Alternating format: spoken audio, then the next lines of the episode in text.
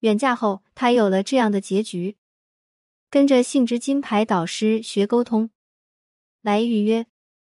最近朋友圈很多人在转发关于远嫁的文章，读了一下也心有戚戚焉。零一，远嫁之痛，账不能都算在老公头上。刚过完中秋，对于远嫁的女性，在这个团圆的日子，多数并不能回到自己的家乡。想起父母日渐苍老，想起他们形影孤单，想起他们对女儿的挂念，换了谁都不能无动于衷。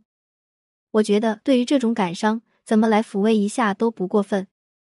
比如，多和父母视频聊聊天，鸡毛蒜皮的多聊几次。可以缓解一下，比如让爸妈寄点家乡过年吃的东西，同时也让老公给父母寄些新鲜年货。如果还不行，就干脆和丈夫商量一下，如何重新安排一下，如何轮流在两边的父母家过节过年的问题。或者假期里这边住几天，那边住几天。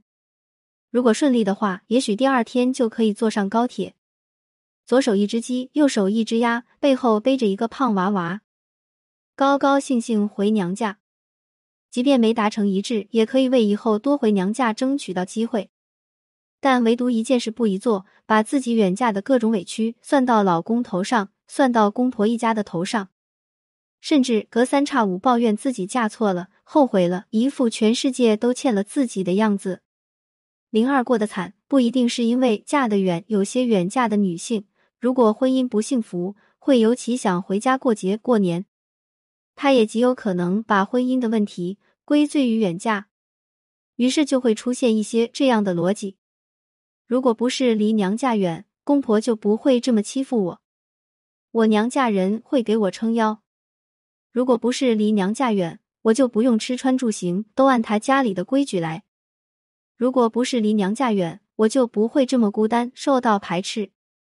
如果不是离娘家远，老公就不会有胆量出轨，他爸妈还护着他；如果不是离娘家远，老公就不会对我不好，每天晚上不回家。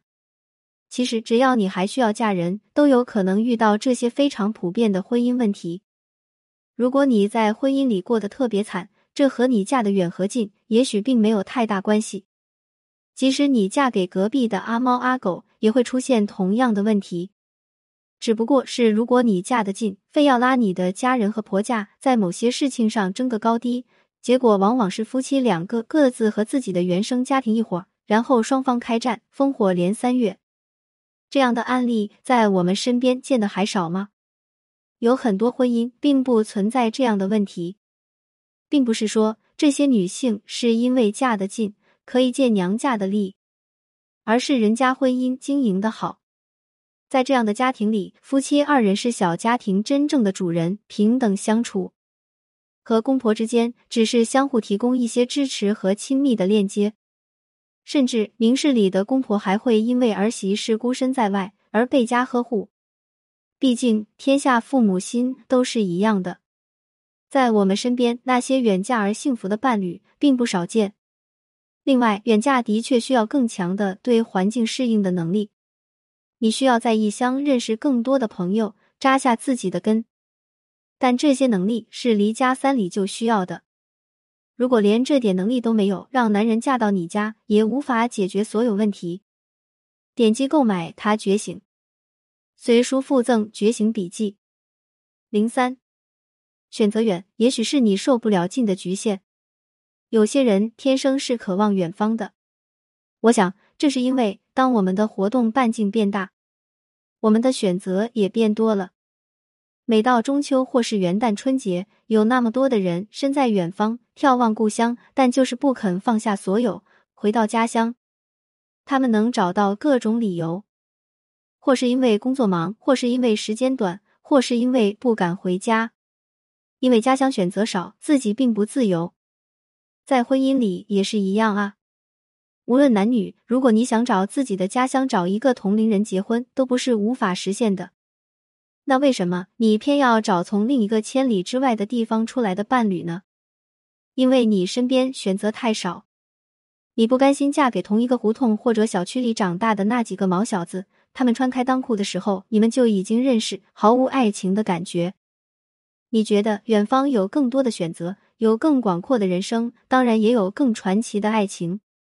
从全世界挑选我的意中人，当然要比从一个胡同里挑选意中人更值得我们追求。这就是远嫁的非凡意义。所以你才会走出家门，去向远方，才会遇到了那个让你远嫁的人啊！求人得人何所愿？如果你现在真的怀有远嫁之恨，那你就回头再琢磨琢磨那几个和你一起长大的阿猫阿狗吧。想象一下，你和他们结婚会是什么局面？父母倒是在跟前了，倒是可以一顿晚饭两家串着吃了。但是你真能接受吗？点击购买《他觉醒》。随书附赠觉醒笔记。零四，还有些远嫁本身就是想逃离。这世间究竟有多少子女和父母情感割裂？比例一定比我们想象的大。看看那些过年不回家的年轻人就知道了。这两天有一个离异不久的女士来做咨询，是因为临近年底，她突然特别想念前夫。因为去年的时候，她曾经和丈夫去对方的老家过年了，在那里，她被公婆奉为上宾，男友的弟弟妹妹见到她也非常亲近，在那里，她感到了之前没有感受到过的过年的温暖。而今年，她不知道去哪里过，因为自己的家实在不想回。她有一个冷漠的父亲，虽然每年他往家里寄很多钱，帮着家里盖房子。但是和父亲吵架之后，父亲仍然告诉他：“这个家已经不是你的，是你弟弟的。不喜欢，以后就别回来。如果有一个地方能给我们提供最多的温暖，那这个地方一定是家；如果有一个地方能伤我们最深，那么这个地方也一定是家。如今这个世界对女性的确还不够公平，所以不是所有的女性都是自己原生家庭里的宝贝。”在很多家庭，甚至不能接受在婆家受了委屈的女儿回家疗伤。总之，在很多子女和父母之间是有情感的隔阂的。而相当多的女性在选择远嫁时，往往是潜意识里的决定：我想离开这个家远一些，我不想太容易的就回来，因为这个家曾经给她很多伤害。他们渴望自己的伴侣能给自己一个温暖的家，最好是远远的。点击购买《他觉醒》，随书附赠觉醒笔记。零五，回不去的何止是远嫁的人？对于那些后悔远嫁的女性，要知道，你只是远嫁，不是被绑架，也不是被拐卖的。作为成年人，我们应该意识到，婚姻是自己选择的。我们当年的选择，一定是发自我们的内心。如今，如果是你嫁的出了问题，那需要解决的是婚姻的问题。如果是远的问题，那就要看看是现实的远，还是你和父母之间心灵的远。这个时代，现实之远已经渐渐的不再是问题了。互联网、手机早就让我们告别了家书抵万金的时代，思念和牵挂之情早就可以随时表达。高铁、飞机如此的方便，把距离缩短了数倍。只要有心，只要你的婚姻没什么大问题，没有人能阻止你见到自己的父母。能阻止你的，只有你心里的近乡情切和与父母之间的心结。别把生活中的不如意和委屈简单的归结于远嫁，这样做了，伤害的是婚姻，被无视的确是真正的问题。当然，如果你是一个远嫁妻子的丈夫，那么的确是要拿出更多的爱给妻子，让她无悔当年的选择。最后，回过头来看那些关于远嫁的文章，又何以如此的击中人心呢？无非就是一种回不去的感觉。然而，回不去的何止是远嫁的人？我们每个人都有自己回不去的地方。空间的距离是一方面，而时代的变迁，我们的成长又何尝不是重要的因素？于是，很多人就尴尬的生活在到不了远方、回不去故乡之境地。即便是那些一直在故乡的人，或者回到故乡的人，照样找不到旧时的生活片段。毕竟物是人非，时过境迁，父母年迈，而自己则理想未酬，颇多不如意。于是，那个温暖的过去，爱意满满的时刻，再也无法抵达这些人生痛处，又岂是远嫁二字所能承担？点击购买《他觉醒》，随书附赠觉醒笔记。